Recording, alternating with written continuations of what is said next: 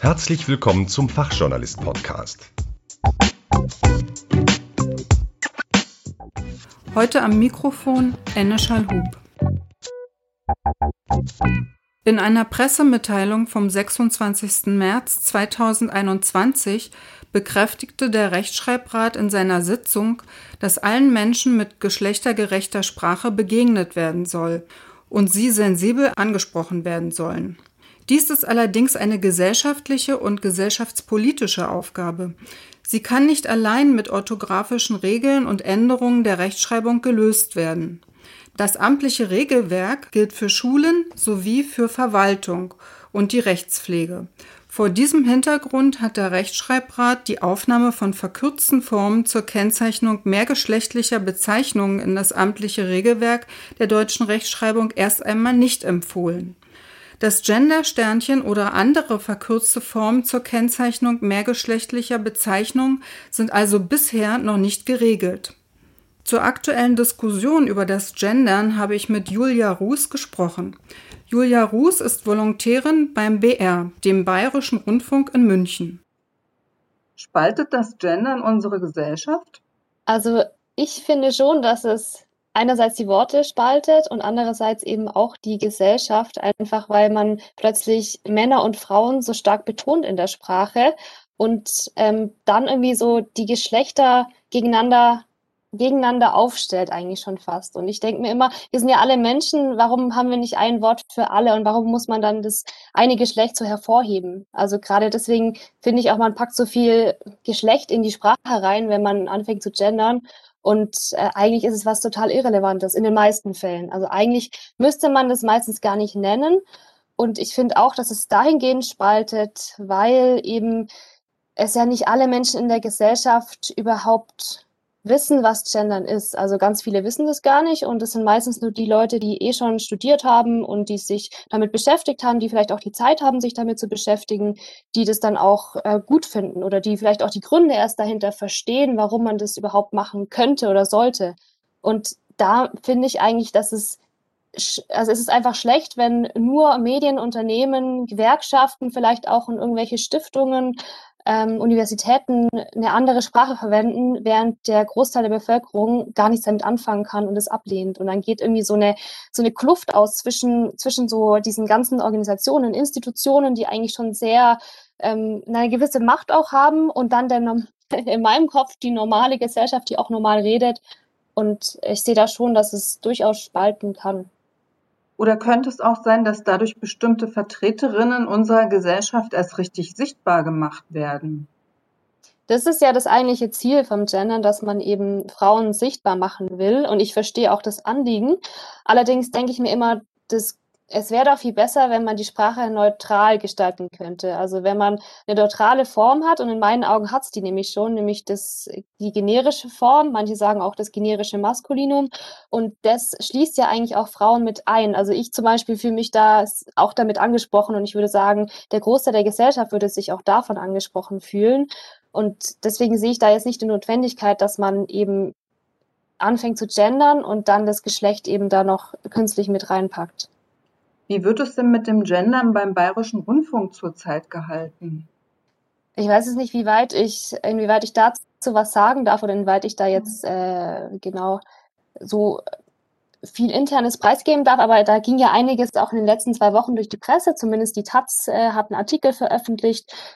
Und ähm, deshalb äh, kann ich durchaus zumindest mal sagen, dass die jungen Formate gendern dürfen, aber die anderen älteren Formate, wie es so schön heißt, die eher nicht, weil der Großteil der Gesellschaft es eben immer noch ablehnt und die damit nichts anfangen können. Und es natürlich auch ein bisschen umständlich ist in vielen Bereichen. Also gerade beim Nachrichtentext, da äh, stört es ja eigentlich schon fast schon, wenn man beide Nennungen macht. Also wenn man einerseits äh, die weibliche Form nennt und die männliche, also zum Beispiel Ministerpräsidenten und Ministerpräsidentinnen, dann hat man schon sehr viel Platz verschenkt. Und das ist natürlich auch ein Grund, warum das im Nachrichtengeschäft ziemlich schwierig ist, dann auch umzusetzen. Ist es Ihnen in Ihrer Redaktion freigestellt, wie Sie Ihre Texte formulieren, ob mit oder ohne Genderstern? Also so wie ich das bisher wahrgenommen habe, ja. Also bei mir im Volontariat zumindest gibt es eben ganz, ganz viele, die gendern und die machen das auch relativ konsequent. Es gibt natürlich hin und wieder Vorgaben, weil das nicht ins Programm passt. Also da muss man sich dann natürlich schon ein bisschen anpassen, auch so ein bisschen an die, an die Haltung von einer, von einer gewissen Sendung. Ähm, ich selbst äh, wurde aber noch nie irgendwie gezwungen, dass ich hier jetzt das Sternchen einsetze. Also ich habe manchmal die Doppelnennung gemacht, also dass ich eben gesagt habe, äh, Politiker und Politikerinnen, aber meistens dann auch, wenn es irgendwie relevant war, also wenn, wenn das Geschlecht ähm, ja irgendwie wichtig war in dem Kontext. Es kann ja manchmal sein, wenn es um irgendwelche Themen geht mit Kindern oder Erziehung, um Mutterschaft oder solche, da ist, da ist dann schon wichtig, dass man vielleicht nochmal betont, hier sind jetzt auch die Frauen auch gemeint, oder dass die Frauen sind hier nochmal gemeint, weil es relevant ist, welches Geschlecht man hat. Aber dann hat es eben auch eine Wichtigkeit. Inzwischen ist das Gendern auch bei der Formulierung von juristischen Texten angekommen. Ist das für Sie nachvollziehbar? Also ich habe was von einem Gesetz gehört, das äh, nicht durchgekommen ist. Ich glaube, es war das Justizministerium, das es versucht hat. Es hat nicht ganz so gut funktioniert. Äh, also ich glaube, die Juristen wissen da besser Bescheid, woran es dann hakt. Also wenn man zum Beispiel nur das generische Femininum verwenden würde, dann glaube ich nicht, dass man das jetzt nachher also dann könnte jeder Mann argumentieren immer noch, weil das Verständnis eben noch nicht so da ist für diese Form, dass man ja nicht gemeint ist mit diesem Gesetz und dass man deswegen sich an diese Vorgaben nicht halten muss. Also und wenn man dann auch noch tatsächlich Chancen hätte, diese ähm, das zu gewinnen, den Prozess, wenn es dann wirklich, wenn wirklich dann jemand klagt, dann ist es, glaube ich, wirklich ein schlechtes Signal, weshalb ich ähm, davon abraten würde, so so stark zu gendern. Also wenn dann beide Nennungen, wenn es denn sein muss, aber ähm, nur im Femininum, glaube ich, das wird noch lange nicht funktionieren. Sprache selbst besitzt ja ihre ganz eigene Macht, die nicht zu unterschätzen ist. Sprache prägt unser Denken und macht bestimmte Menschen sichtbar oder unsichtbar. Wörter erzeugen immer auch die entsprechenden Bilder im Kopf. Bestimmte geschlechtergerechte Stereotype können dann so wiedergespiegelt werden oder auch entsprechend verändert werden. Verändert sich die Gesellschaft, so löst das häufig starke Unsicherheiten aus, Gewohntes und Vertrautes ist plötzlich nicht mehr vorhanden. Wir reagieren sehr unterschiedlich auf diesen Wandel. Diese angestoßenen Veränderungen in der Sprache, die teilweise noch etwas ungewohnt klingen, können aber auch eine Chance bedeuten, dass Frauen und Minderheiten sprachlich sichtbar werden. Das ist ein Schritt, welcher noch weiter geht, als wenn Sportler bei einer Weltmeisterschaft ein T-Shirt mit den Regenbogenfarben tragen. Es ist eine konsequente Umsetzung des Gedankens der Gleichberechtigung aller Geschlechter. Ein T-Shirt zieht man wieder nach dem Tragen aus. Unsere Sprache aber ist unsere Identität und lässt sich nicht einfach austauschen. Wir teilen damit unseren Standpunkt mit, bewusst oder auch unbewusst.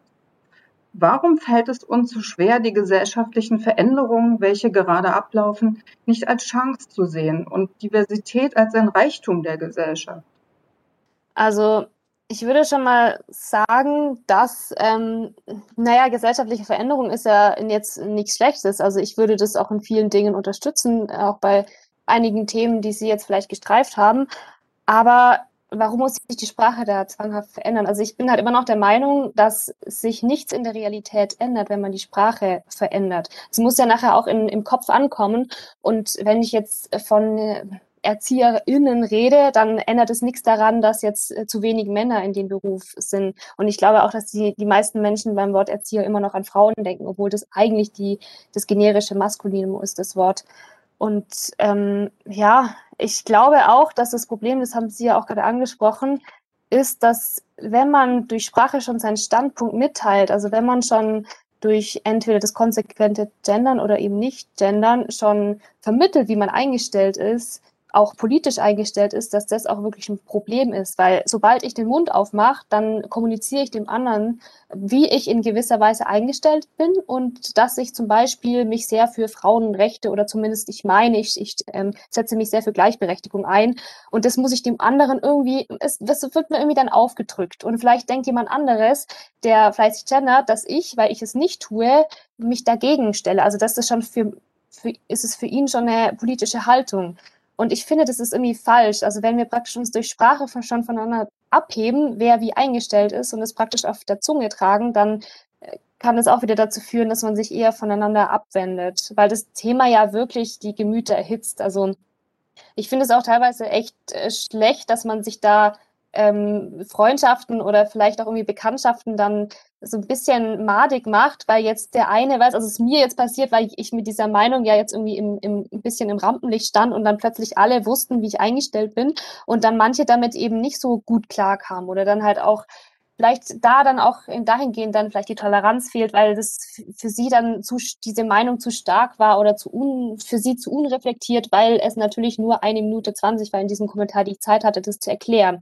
Und das finde ich dann, also das stört mich dann gewaltig, wenn, wenn dadurch dann die, die Leute sich nicht mehr verstehen oder wenn man merkt, dass bei diesem Thema dann irgendwie das Verständnis für die andere Seite fehlt. Und ich muss jetzt für, mein, für meine Seite sagen, also ich verstehe den Grund, warum das Leute machen, also warum Leute gendern. Einfach um, weil sie glauben, dass dadurch mehr Gleichberechtigung entstehen kann in der Welt oder dass Frauen eben dadurch sichtbarer werden. Und ja, und würde natürlich das Ziel an sich unterstütze ich genauso, äh, dass Frauen alles erreichen können und wenn möglich auch in allen möglichen Chefposten vertreten sind. Bloß der Weg dahin ist für mich halt immer die große Frage. Und da finde ich es halt, also ich sehe halt nicht, dass Gendern irgendwas dabei hilft, sondern muss halt andere Wege finden.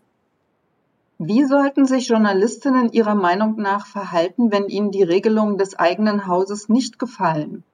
Hm, vielleicht das Haus wechseln. Das wäre natürlich auch eine Möglichkeit, den Arbeitgeber zu wechseln. Also muss man natürlich schauen. Also ich finde immer, eigentlich ist es besser, wenn man den Leuten so viel Freiheit lässt wie möglich, auch in der Art und Weise, wie sie sprechen. Also ich würde zum Beispiel auch niemanden irgendwie vorschreiben wollen, wie er zu reden hat, dass er jetzt äh, bitte nicht gendern soll. Ähm, das finde ich einfach intolerant, weil ich habe meine Art zu sprechen und jemand anders spricht so, wie er spricht. Dann ähm, ja, spricht er mit Dialekt vielleicht oder mit, mit Gendersternchen. Also das ist ja nicht so, dass ich mit, mich mit solchen, solchen Leuten nicht unterhalten würde. Das ist überhaupt, also ich genau kenne sehr viele Leute, die, die das eben gut finden. Und deswegen wäre das Beste, wenn eben der Arbeitgeber da auch nicht so streng ist. Also ich sehe das kritisch, wenn eine bestimmte Unternehmen oder vielleicht auch Behörden dann eine Sprachregelung oder zumindest Leitlinien vorgeben, was ja auch nur ein Hinweis sein soll. Aber die Leute müssen sich doch in gewisser Weise daran halten. Man merkt es ja auch an den Universitäten oder so, wie ich es noch äh, aus dem Studium kenne, dass bestimmte Lehrstühle, Fakultäten dann auch wirklich das vorgeben, wie ein Zeilenabstand oder ein Seitenrand, dass man eben bitte geschlechtergerecht formulieren soll.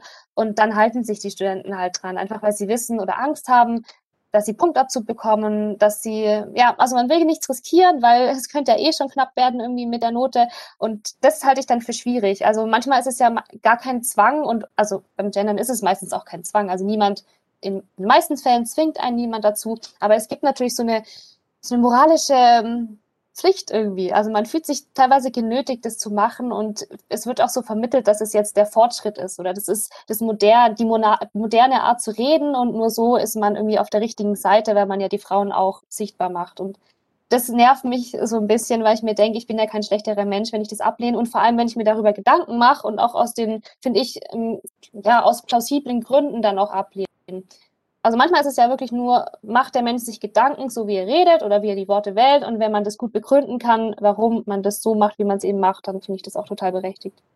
Ich bedanke mich für dieses Gespräch. Ich habe hier zwar etwas mehr als eine Minute zwanzig Zeit, doch reicht das nicht, um das Thema ausführlich zu diskutieren. Doch für mich bedeutet Gendern ein Sichtbarmachen durch Sprache. Das heißt in erster Linie Wertschätzung und Respekt für eine andere Person zu vermitteln, ihr damit eine gesellschaftliche Bedeutung zu verleihen und die Würde, die sie verdient, zu geben. Ich würde mich freuen, wenn bei der Diskussion um das Thema Gendern Toleranz und Meinungsfreiheit nicht vergessen werden und dass niemand, ob pro oder contra, diskreditiert wird. Vielen Dank fürs Zuhören. Ich sprach mit Julia Ruß vom Bayerischen Rundfunk München. Mein Name ist Enne Schallhub. Vielen Dank für Ihr offenes Ohr. Über ein Feedback freuen wir uns auf www.fachjournalist-podcast.de.